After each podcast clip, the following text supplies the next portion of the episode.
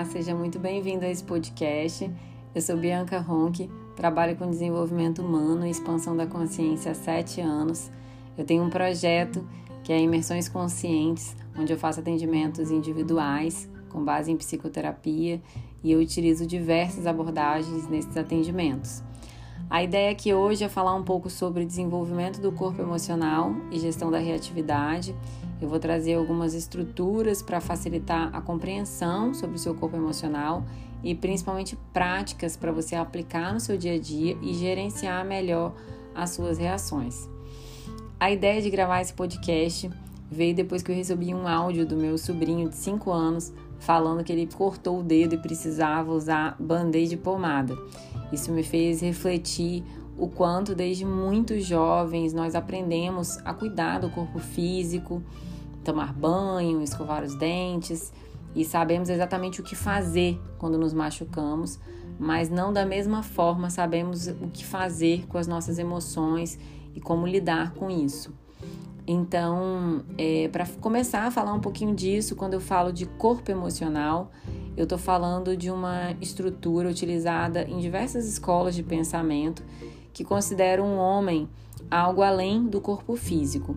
Então, nessa estrutura, eu considero o corpo físico, o corpo emocional, o corpo mental e o corpo espiritual. Então, a ideia é trabalhar com os quatro corpos Hoje eu não vou falar aqui de corpo físico, porque eu estou partindo do pressuposto que você já cuida basicamente do seu corpo físico, né? Daquela tríade básica ali que é alimentação, sono, movimento.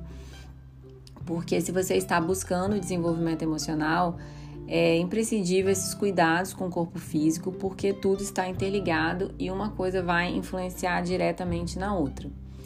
Então, quando eu começo a falar sobre desenvolvimento emocional, eu estou falando de gerir melhor a reatividade, é diminuir essas reações automáticas que você tem no dia a dia e encontrar respostas mais conscientes. Né? Quando nós pensamos em reatividade, normalmente vem à cabeça reações mais explosivas, como a raiva, é, reações mais impulsivas. Mas muitas vezes, gerenciar melhor seu emocional significa também ter mais contato com essa raiva ou mais contato com o medo, porque muitas pessoas, ao invés de expressar livremente essas emoções, acabam escondendo. Então, isso vai variar muito de pessoa para pessoa. Sem esse desenvolvimento básico emocional, não há nenhuma capacidade de gestão de reatividade, porque nesse caso você está agindo completamente no instinto, né, baseado no seu corpo físico, em reações automáticas, em sensações que muitas vezes são confundidas com o emocional. E isso, na verdade, é um emocional pouco desenvolvido. Então, as práticas que eu vou trazer aqui, elas vão depender do seu nível de consciência.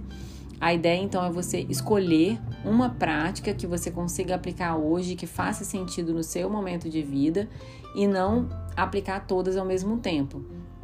Aí, como é que você faz para identificar qual prática que você vai focar?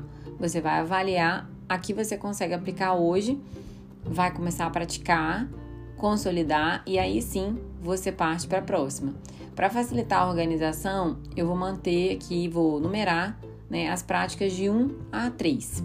A prática 1 é conhecer os seus padrões de reatividade. Como que eu funciono quando eu tô com raiva, com medo, com vergonha? Perguntas que você pode fazer, por exemplo: Como eu me sinto quando eu tô com raiva? O que eu faço normalmente quando eu tô com raiva?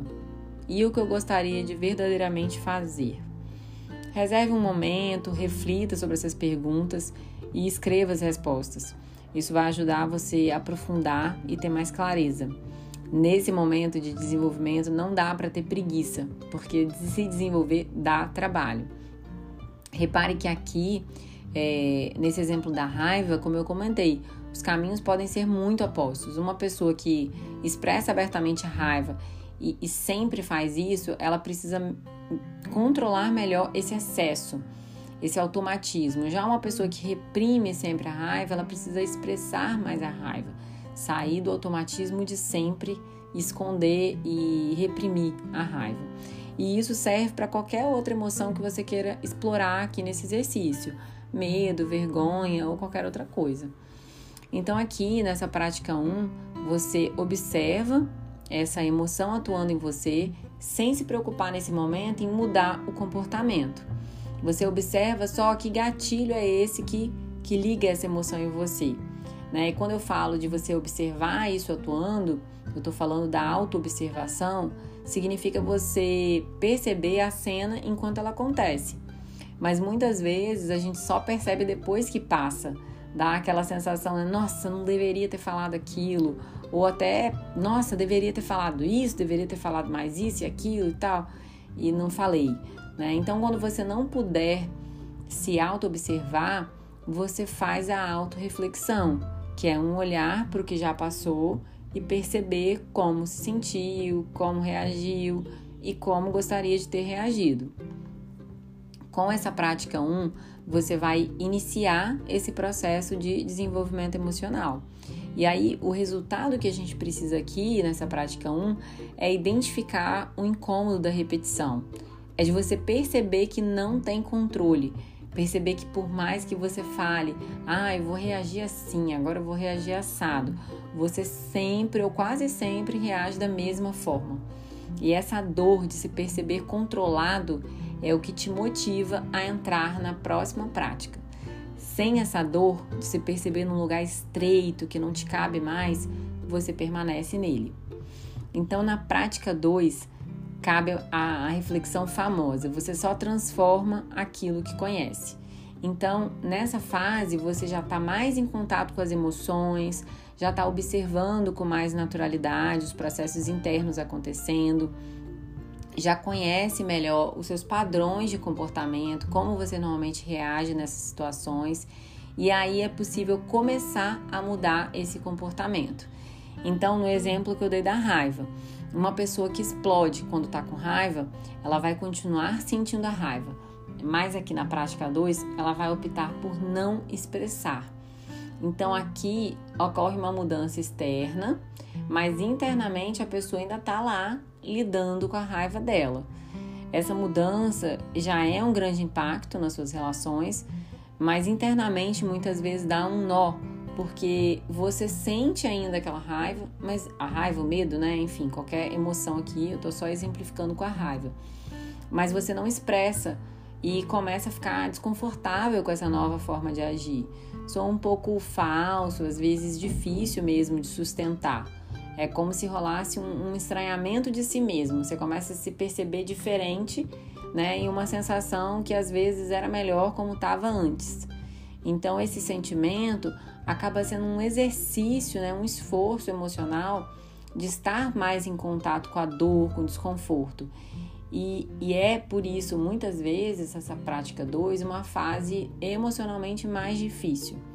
Mas, obviamente, esse sentimento também é necessário para ir para a próxima prática, assim como a, a, a, dor da repetição foi necessária lá atrás para sair da prática 1 para a prática 2.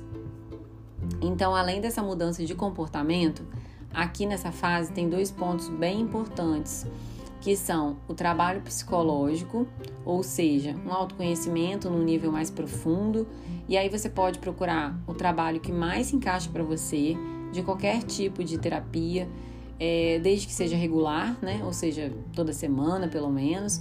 E esse é o trabalho que eu faço nas imersões conscientes, que é o atendimento individual. E um outro ponto aqui seria criar novos grupos, ou seja, fazer novas amizades com pessoas que também é, estão nessa busca, para que você não se sinta sozinho, possa trocar e possa é, receber incentivo, enfim, estar em contato com pessoas que também estão se desenvolvendo.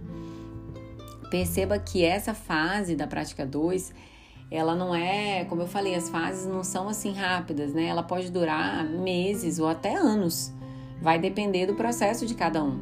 E é claro que eu estou trazendo essa divisão didática, estrutural, para facilitar o seu entendimento do corpo emocional, mas a vida real ela é muito mais fluida, muito mais dinâmica do que isso.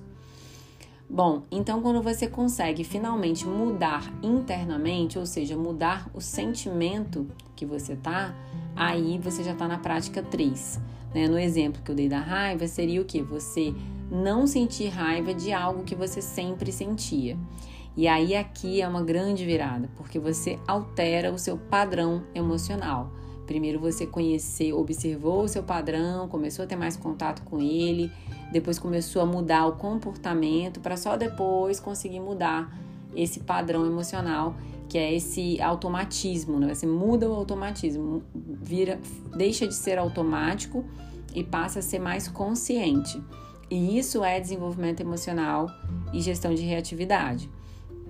Lembra que para chegar até aqui, você já está trabalhando semanalmente na psicoterapia, na terapia que você escolheu, você já está reconhecendo não só os seus padrões emocionais, mas também o que está por trás dessas reações, os gatilhos que te levam a isso. E aí você começa a mudar o seu estado interior.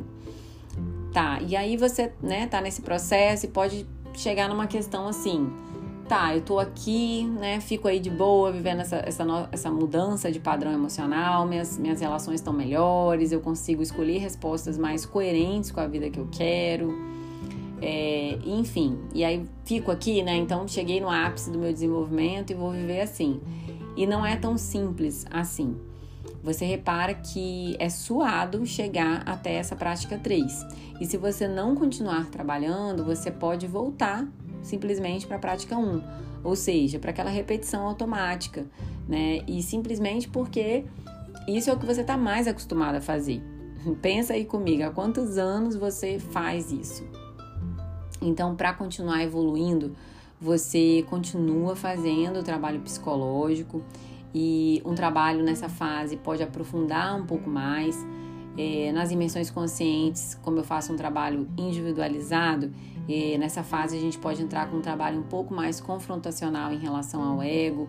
Aqui também a gente pode trabalhar sombra. É, e, e, só um parêntese em relação a essa questão da sombra, né? Porque está muito na moda falar de sombra, de luz. É, muitas vezes você pega uma pessoa que, que não desenvolveu em nada o seu corpo emocional e você quer trabalhar sombras com ela. E é complicado porque você não pode pular as práticas de desenvolvimento, né? Você não pode pular os níveis. Você depende de desenvolver uma para ir para outra. Então é interessante você focar no que faz sentido para você agora, no que é possível fazer e praticar isso, ficar só nesse ponto de observação. Porque aqui, é, obviamente, eu estou trazendo essa estrutura, mas isso não é uma coisa linear. É, não é porque você consolidou, ah, agora eu já consigo mudar o meu comportamento. Então sempre eu vou conseguir mudar meu comportamento? Não. Às vezes eu não vou conseguir mudar meu comportamento. Mas eu tô nesse processo de autoobservação, de tentar mudar o comportamento. Depois começo a perceber que muda meu, meu interior, meu sentimento em relação às coisas. Então é um processo de altos e baixos, que vai precisar sempre, constantemente, de autoobservação é um movimento consciente, não é um, não é um se deixar levar e eu vou me desenvolvendo com a vida. É um processo que você tem que querer fazer. Outras coisas importantes aqui nessa fase, que como eu falei, pode ser uma fase mais longa, é, é interessante você participar de grupos de autodesenvolvimento, né? Grupo de pessoas é, que estejam com o mesmo propósito, pela, por aquela mesma questão que eu falei anteriormente, né? Da troca, do apoio. Aqui também, quando você começa a mudar esse processo interno, pode haver uma abertura maior espiritual. Então é interessante você cuidar mais da sua energia pessoal. E para quem está aqui nessa fase, para quem se identificou com esse momento e ainda não medita, a meditação é uma prática espiritual muito interessante para quem está aberto a isso, já comprovada cientificamente. Então é muito importante é, fazer esse, esse outro lado, né? Do trabalho, além do trabalho psicológico, fazer também esse trabalho espiritual para assim você elevar o seu nível de consciência. E humildade, né, minha gente? Porque aqui a sua vida tá melhorzinha mesmo, mas ainda tem muito chão pela frente e cada um tem seu processo. Então, lembre que isso é uma busca pessoal, mas cada pessoa vai ter o seu padrão emocional que é muito diferente do seu. E o autoconhecimento é uma porta que só abre de dentro para fora. Por isso, nós temos que respeitar os processos dos outros. Bom, como eu disse, é, a caminhada continua. Existem muitas outras práticas que eu poderia trazer aqui para outros níveis de consciência e para esses também, mas a minha ideia era falar desses níveis mais comuns que a maioria de nós se identifica. E todo esse processo, toda essa busca é para diminuir a nossa reatividade às influências externas, começar a fazer escolhas a partir de um coração saudável que sabe lidar com as emoções e começar a alinhar as suas emoções com as suas ações.